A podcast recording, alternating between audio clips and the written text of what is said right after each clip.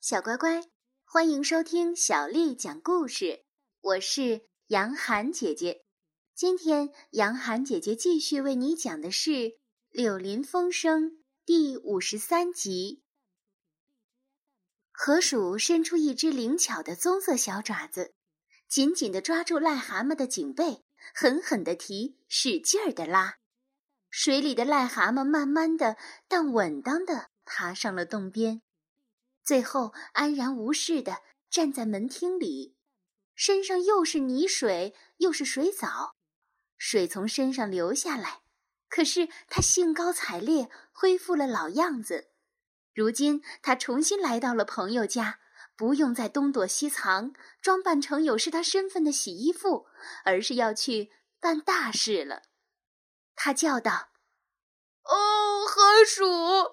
自从上次见到你以后，我经历了那么多的事情，你想都没法想。那些审判，那些折磨，我全都高傲的经受住了。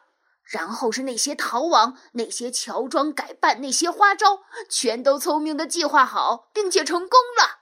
我蹲过牢，自然逃出来了。我被扔进过运河，我游上了岸。我偷到了一匹马，还卖了一大笔钱。我哄骗所有的人，让他们完全照我想的办。哦，一点儿不假，我是一只好样的癞蛤蟆。你想知道我最后一个英勇的行为是什么吗？让我来告诉你，癞蛤蟆。河鼠严肃和斩钉截铁的打断了他的话，说：“你马上给我上楼，脱掉你那身破烂，它原来可能是哪个洗衣服的。然后你好好的洗个澡，换上我的衣服。”试试看，尽可能像个绅士那样下来。我一辈子里从来没有见过你现在这个样子，更寒酸、更肮脏、更不体面的东西了。好了，别再吹牛和争辩了，去吧。待会儿我还有话对你说呢。癞蛤蟆起先打算停下来回嘴，他在牢里听人拆来拆去听够了，如今在这儿显然又要从头来过。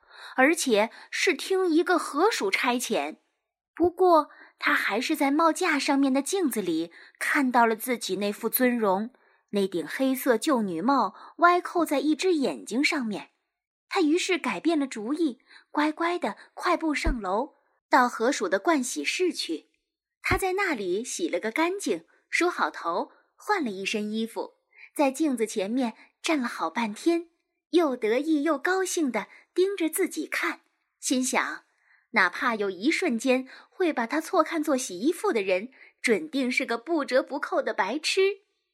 等到他又下楼来，中饭已经在桌子上摆好了。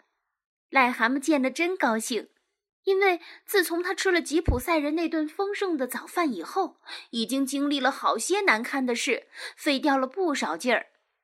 他们吃饭时。癞蛤蟆对河鼠讲了他的全部历险经过，主要讲他的聪明、脑筋快和处在困境时机灵狡猾。听下来，他经历了一场快活而丰富多彩的奇遇。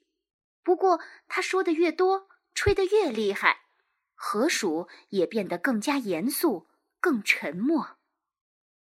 等癞蛤蟆最后说够了，停下来，沉默了一会儿，河鼠。开口说话了。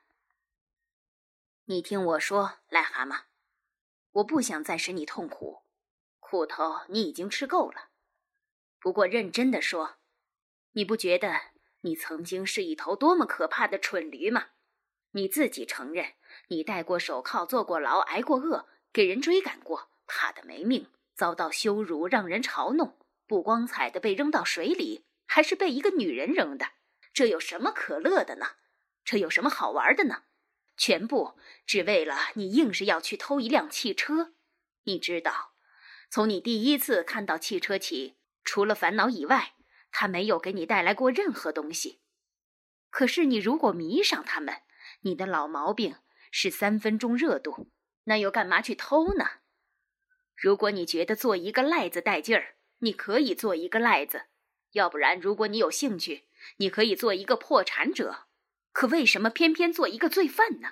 什么时候你才能有点理智，想到你的朋友，设法为他们增光呢？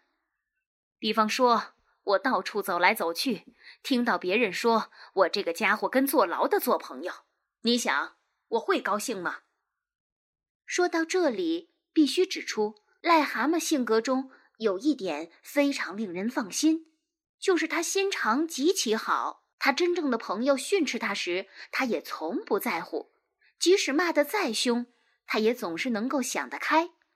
因此，河鼠虽然说得如此严厉，癞蛤蟆始终忍不住对自己说：“呵呵，不过这样真好玩，好玩极了。”并且在心中发出抑制的古怪声音，咳咳咳，噗噗噗，噗噗噗，以及鼾声或者开汽水瓶塞的声音等等。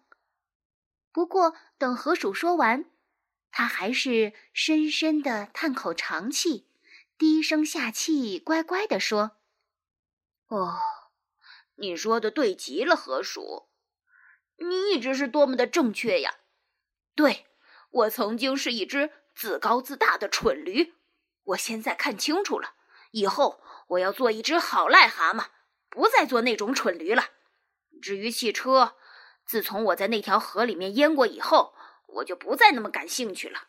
说实在的，当我挂在你这个洞边上喘气那会儿，我忽然有了一个主意，嘿嘿，一个真正出色的主意，它跟气喘有关。好了好了，别这样生气了，老伙计，别跺脚，别心烦，这只是一个主意。现在我们先不谈这个了，我们喝我们的咖啡，再抽几口烟，安静的聊聊天儿。然后我慢悠悠地走回我的癞蛤蟆庄园，穿上我自己的衣服，一切重新照老样子过下去。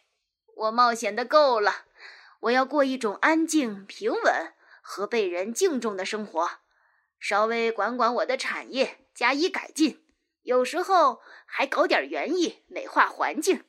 有朋友来看我，我总能给我的朋友吃点东西。我要弄一辆马车。到乡下兜兜风，就像我在老日子里那样。现在我变得闲不住，河鼠极为激动地大叫起来，慢悠悠地走回癞蛤蟆庄园。你在说什么呀？你是说，你根本还没有听说过那件事吗？癞蛤蟆问道，他脸色都发青了。听说？听说什么事？哦，说吧，河鼠，快说，别瞒着我了，我没听说过什么事。河鼠用他的小拳头捶着桌子，大声地说：“你要是告诉我，你一点也没听说过鼬鼠和黄鼠狼的事吗？”癞蛤蟆叫道，两手两脚全都在哆嗦。“什么？森林里那些野畜生？没有一个字也没有听说过。他们干什么了？”河鼠说下去，也没听说过，他们怎么霸占了癞蛤蟆庄园吗？癞蛤蟆把他的两只胳膊肘撑在桌上，下巴撑在爪子上，每只眼睛涌出一颗大泪珠，溢出来，落在桌子上，噗，噗。小乖乖，今天的故事就为你讲到这儿了。如果你想听到更多的中文或者是英文的原版故事，欢迎添加小丽的微信公众号。爱读童书，妈妈小丽。接下来的时间，我要为你读的是唐朝诗人王维写的《竹里馆》。《竹里馆》，唐·王维。独坐幽篁里，弹琴复长啸。深林人不知，明月来相照。独坐幽篁里。弹琴复长啸，深林人不知，明月来相照。独坐幽篁里，弹琴复长啸，深林人不知，明月来相照。小乖乖，晚安。